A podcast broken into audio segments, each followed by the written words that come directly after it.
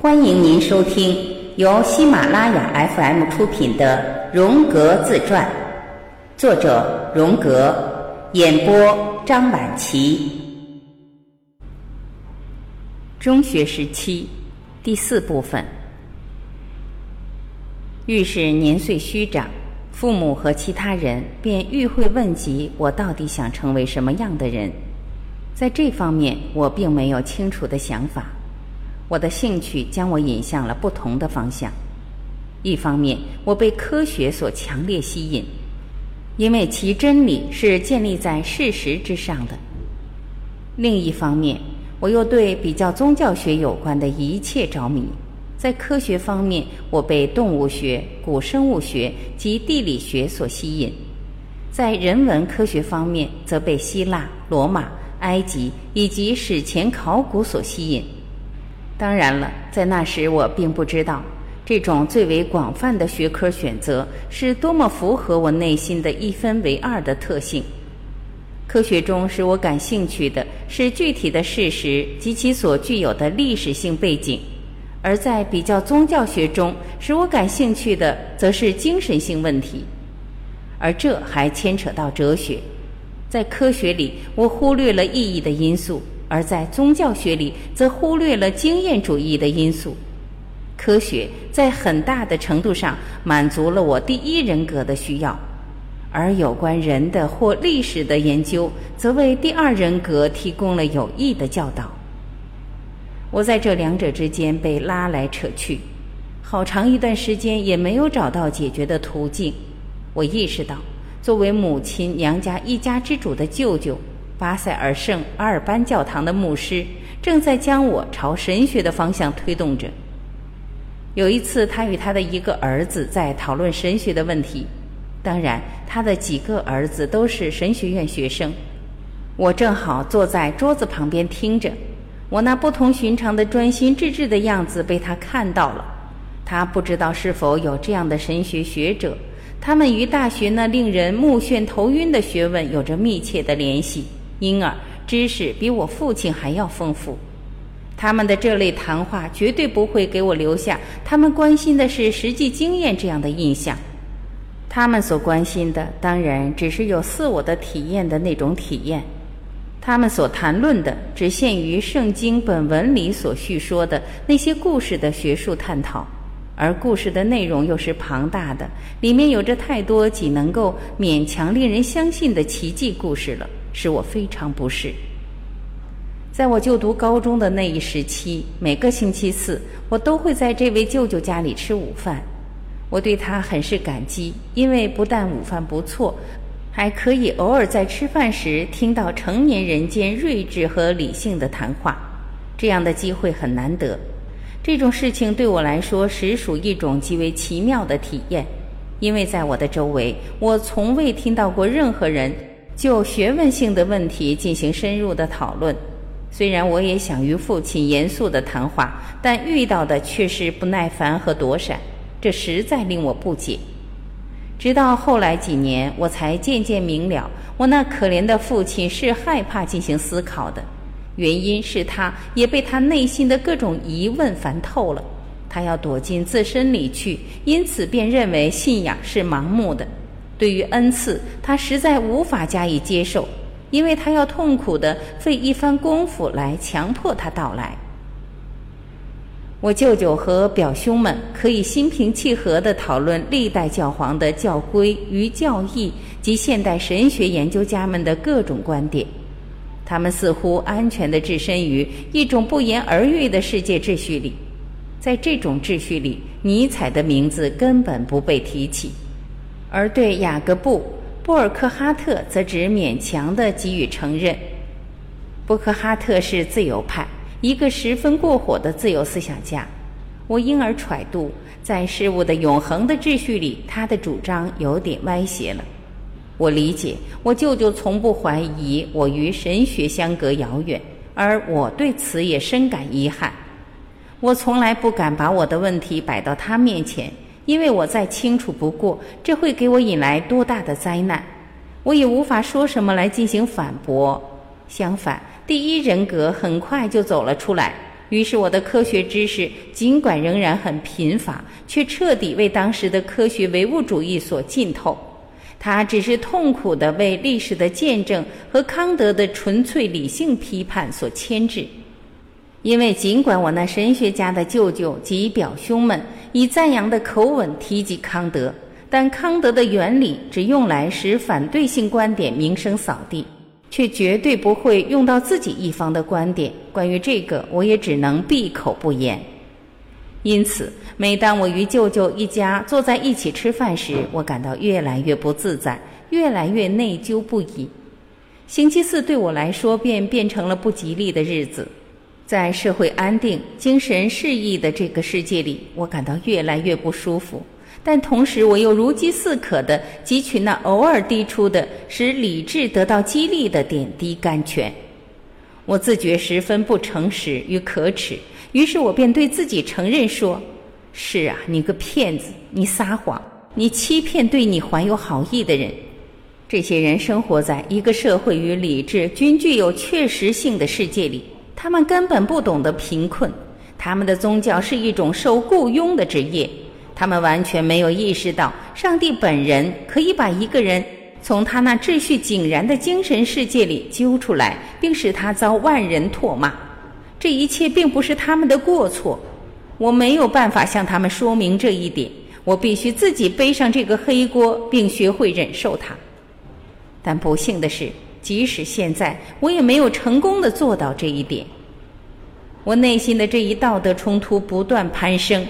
第二人格对我来说便变得越来越令人怀疑和令人讨厌了，而我也不再为自己掩饰这一事实了。我想尽办法想消除第二人格，但并没有奏效。在学校和朋友面前，我常常忘记他；在我学习自然科学的时候，他也会消失不见。但一到我自己一个人时，或去乡下时，叔本华和康德便又猛烈地进入我的头脑之中。这时，上帝的世界的威严壮丽也一并回来了。我的自然科学知识也构成它的一个部分，并使这大画布上布满了生气勃勃的各种色彩与人物。这时，第一人称及其有关选择一种职业的忧虑便沉浸不见。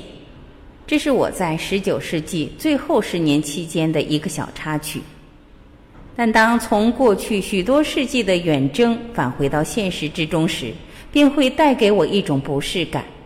我或者说我的第一人格生活在此时此地，并且迟早总得形成一种他希望选择什么职业的确切想法。有好几次，我的父亲与我进行了严肃的交谈。他觉得我拥有学习我所喜欢的任何学科的自由，除了神学。他如此诚恳地说道：“成为你所喜欢的什么人都行，但不要做神学家。”到这个时候，我们之间达成了一种不言自明的默契。某些事情可以说，也可以干，而且还不会受到说短论长的非难。我经常尽可能的不去教堂。也不再参加圣餐仪式，他也绝不会责备我。我离教会越远，便越感到自在。我对教堂唯一想念的是那管风琴和那合唱音乐，但绝不是宗教团体。宗教团体对我毫无意义，因为经常上教堂的人比起俗人来，在我看来实在算不上什么团体。后者可能不那么有德行，但却更正派。他们感情自然，更为合群和欢快，心肠更热情，并更真诚。我十分肯定地告诉父亲，我没有一点想成为神学家的意愿，但我仍然继续在自然科学和人文科学之间摇摆不定，两者都十分令我着迷。我开始意识到，第二人格是没有立足之地的，在他那里，我超出了此时此地的范围。在他身上，我觉得自己是在一个千眼宇宙中的一只独一无二的眼，但却不能如地上的石子那样经常移动。第一人格反抗这种被动性，他不想默默无闻，但在目前，他却陷入了无法解决的矛盾之中。显然，以后会发生什么，我只好等待着。要是有人问我想成为什么样的人，那我就会不自觉地回答说：语言学家。这只是表面上的作答，私下里我却想说做有关亚述和埃及的考古学。然而在现实中，在空闲时间里，我却继续学习哲学和科学。在假期时就更是如此了。每逢这时，我便在家与母亲和妹妹度假。我跑到母亲那里抱怨说。我烦透了，不知道该干什么的日子早就过去了。假期成了我一年中最美妙的时光，这时我便可以不受拘束，一个人自得其乐。此外，在暑假期间，父亲便会不在家，因为每到这时，他便会像往常那样到萨克森度假去了。只有一次假期，我也去度假了。当时我十四岁，听从医生的建议。我便被送往恩特列布赫进行疗养，希望我那时好时坏的胃口及当时不稳定的健康状况能有所改善。我住在一位天主教神父的家里，这是我有生以来第一次只身处于陌生的成年人之间。对我来说，这是一次既可怕又令我向往的冒险经历。我很少能见一眼这位神父。而他的那位管家，我倒是经常见到。虽然是一位态度生硬的人，但还好不是动不动就发火。在那里也没有发生我预想到的威胁之事。我被一位年老的乡村医生照顾着，他开设了一家旅社式的疗养院，供各式各样的康复期的病人入院治疗。各式各样的人都来看病：农民、下级官员、商人。几位来自巴塞尔的很有教养的人，这几个人当中有一个是化学家，还有博士头衔。我爸爸也是个哲学博士，但他是语言学家，而这位化学博士则更令我感兴趣。这里终于有了一位科学家，他没准儿懂得各种石头的秘密。他是个年轻人，闲暇还教我打锤球。但他一点儿也没有让我感觉他是个知识渊博的人，而且我还过于不好意思，又不善言辞，并且无知，最终也没有问他。但我十分崇敬他，觉得他是我所遇见过的第一个能揭开自然秘密的人，或至少已洞悉了大自然的部分秘密。他与我同坐一桌吃饭，和我的饭菜一样，偶尔也与我谈上几句话。我感到自己进入了成年人的更为庄严的领域，这种地位的上升，由于我被许可参加为寄宿者所安排的郊游而得到了证实。我们还参观了一个造酒厂，主人请我们品酒。诗歌曾这样说过：“现在送来的却是忘忧。”你知道，这就是美酒。我觉得这些酒味道好极了，我飘飘欲仙。进入到一个全新的和出乎意料的意识之中，再也不存在什么内部和外部、自我和他我的区别了。第一人格和第二人格也不见了，谨慎和胆怯也消失了。天与地、宇宙和在其中爬行、飞翔、转动、上升或落下的一切，全都融为一体了。我喝醉了，虽然有些丢人，但是我却感到快乐无比。我仿佛沉没进一片极乐海洋之中，但因为波浪的猛烈起伏，便只好使眼睛、双手和两脚紧贴着一切坚实的物体，以保持平衡。我感觉街道在起伏，房屋和树木也跟着摇摆，太美妙了。我想着，因为多喝了酒水，体验了相当痛苦的结局。但不管怎样，它却是一种发现，一种美和意义的象征。只是因为我愚笨，才将它破坏掉了。我的疗养很快就结束了，父亲前来接我，于是我们便一起到了卢塞恩旅行，真是愉快极了。我们坐上了轮船，在此之前我还从未见过轮船。蒸汽发动机让我非常感兴趣，我就是看不够。可是没多久，就有人告诉我们说，维茨诺到了。一座大山向下俯瞰着村子。父亲说，这便是里基山。一条铁路一直向上铺设到那里。我们来到一个小火车站，那里停靠着一个世界上最古怪的火车头，锅炉是竖着安放的，倾斜的角度显得非常特别。父亲塞了一张车票给我，说：“你独自一人坐车，一直坐到山顶去瞧瞧吧。我在这儿等着。两个人坐太贵了，记得小心点，千万别摔下来。”我高兴极了，竟然找不出话来回答父亲。我就站在这座大山脚下，这山比我见过的任何一座山都要高，都要雄伟。并且与我那遥远的童年时所见到过的火红山峰那么类似。确实，我差不多已经是大人了。我买了一根竹杖和一顶英国骑士帽，这对于一个世界旅行家来说，应该是再合适不过的了。现在我即将登上这座奇大无比的山了，不知哪个相对更显巨大了，是我还是这座大山呢？这台神奇的机车喷着巨大的蒸汽，颠簸的驶向令我感到眩晕的山顶。它带着我驶过了一程又一程，我满目是深渊和远处的美景。在这里，我眼前显现了种种崭新的深渊与变化无穷的景象。最后，火车终于到站了。我站在了空气十分稀薄的峰巅，放眼望去，是的，我想到。就是它，这就是我的世界，这就是那真实的世界，这就是那个秘密。没有老师，没有学校，没有无法解答的问题，无需提问。我非常谨慎地沿着小路行走，因为周围有巨大的悬崖峭壁，一切都显得十分庄严肃穆。我必须要谦恭有礼，沉默无言，因为他已处身于上帝的世界，这里它是有形的存在。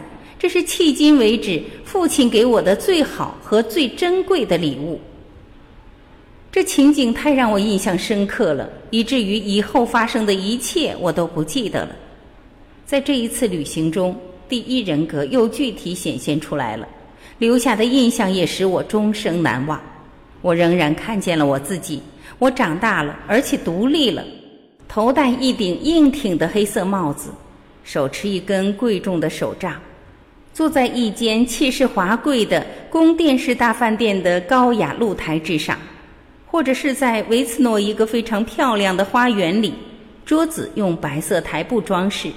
我喝着早上的咖啡，头上则是洒满了阳光的带斑纹路的天棚，嘴里嚼着涂满了金黄色的奶油和果酱的面包，设想着可以占满这漫长的夏日的各种旅游。喝过咖啡，我镇定的、不慌不忙地踱到一只轮船上，这条船便载着我驶向大山的山脚，而这些山的山峰上覆盖着皑皑白雪，银光闪闪。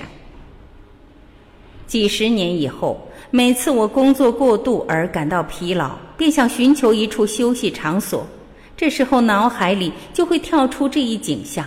但是事实上，我一直渴望能再次体验这一壮丽美景，都没能如愿以偿。这是我首次意识清晰的旅程。过了一两年，我又进行了第二次这样的旅行。得到家人的许可，我前去看望在萨克森度假的父亲。从他那里，我听到了一个让我记忆深刻的消息：他与那儿的天主教神父成为了朋友。这在我看来是一件非同小可的事情，我不禁敬佩起父亲的勇气来。在那里，我参观了弗吕埃利，那是当时已被认为升天了的克劳斯修士的隐居处和他的遗骸。我很震惊，天主教徒们怎么会知道他已处于一种至福至乐的境界的？也许他还在四处游荡，并告诉人们他的近况吗？我对当地的这位守护神印象极深。我不但能够想象如此全心全意的献身上帝的一种生活，而且甚至还能理解他了。但我却不得不打了个寒战，脑海中出现了一个我无法回答的问题：他的妻子和孩子们怎么会一生下来就注定有一位圣者来当丈夫和父亲呢？神职人员不是也有某些缺点和不足吗？这正是我特别喜欢我父亲的原因。是的，我想到，有谁能跟一个圣者生活在一起呢？他明白这是不可能的，所以便只好去当隐士了。尽管这样，他隐修的小屋离他家并不远。我觉得这个主意好极了，让家里人住在一间屋子里，而我则住在相隔一段距离的小屋里。屋里摆着书籍和一张写字台，还生着火，火上可以烤几个栗子吃，可以用一个三脚架吊个锅煮汤来喝。作为一个隐士，我再也无需去教堂了。相反，倒有一个供自己使用的小教堂在这里。我从这隐修处向山上走去，边思考着边往上走，就像梦境一般。正当我要从左面下山时，一个年轻的姑娘走了出来。她穿着本地服装，脸庞美丽，与我打招呼，一双蓝眼睛充满着友好。很自然的，我们一起向山谷走去。她与我年龄相当，我并不认识除了我的表姐们之外的姑娘，因此我有点难为情，不知道该怎么和他搭话。于是我便吞吞吐吐地解释说：“我来这里度一两天假，我在巴塞尔念高中，以后想进大学学习之类的话。”但当我正说着时，一种命中注定的奇怪感觉袭上了我心头。他正巧在这个时刻出现，我在心里想到，而他自然的跟我走在一起，仿佛我俩是天生的一对儿似的。我斜着看了他一眼，在他脸上看出了一种既害羞又欣赏的混杂表情，这使我狼狈起来，更不知道该如何是好了。我思忖道：“莫非这就是命中注定吗？我和他碰见是偶然吗？一个农家姑娘，这怎么会呢？她是个天主教徒，但也许他的那位神父就是和我父亲结交的那位。他根本就不认识我，我当然不能跟他谈什么叔本华和意志的否定之类的事吧。然而他显得并不邪恶。”或者他的那位神父并不是穿着黑色道袍、鬼鬼祟祟的来回走着的耶稣会会士，但我也不能跟他说我父亲是个新教的神职人员，这可能会吓坏他或得罪他的。谈哲学或谈魔鬼显然是非常不合时宜的。尽管魔鬼比浮士德重要，他仍然居住在纯净自然的遥远的国土内，可我却一头扎进现实之中。在造物主创造的壮丽和残酷之中挣扎，他怎么受得了呢？我们之间伫立着一堵无法穿越的屏障，我们无法有，也不可能有任何关联。听众朋友，本集今天就播讲到这里，感谢您的收听。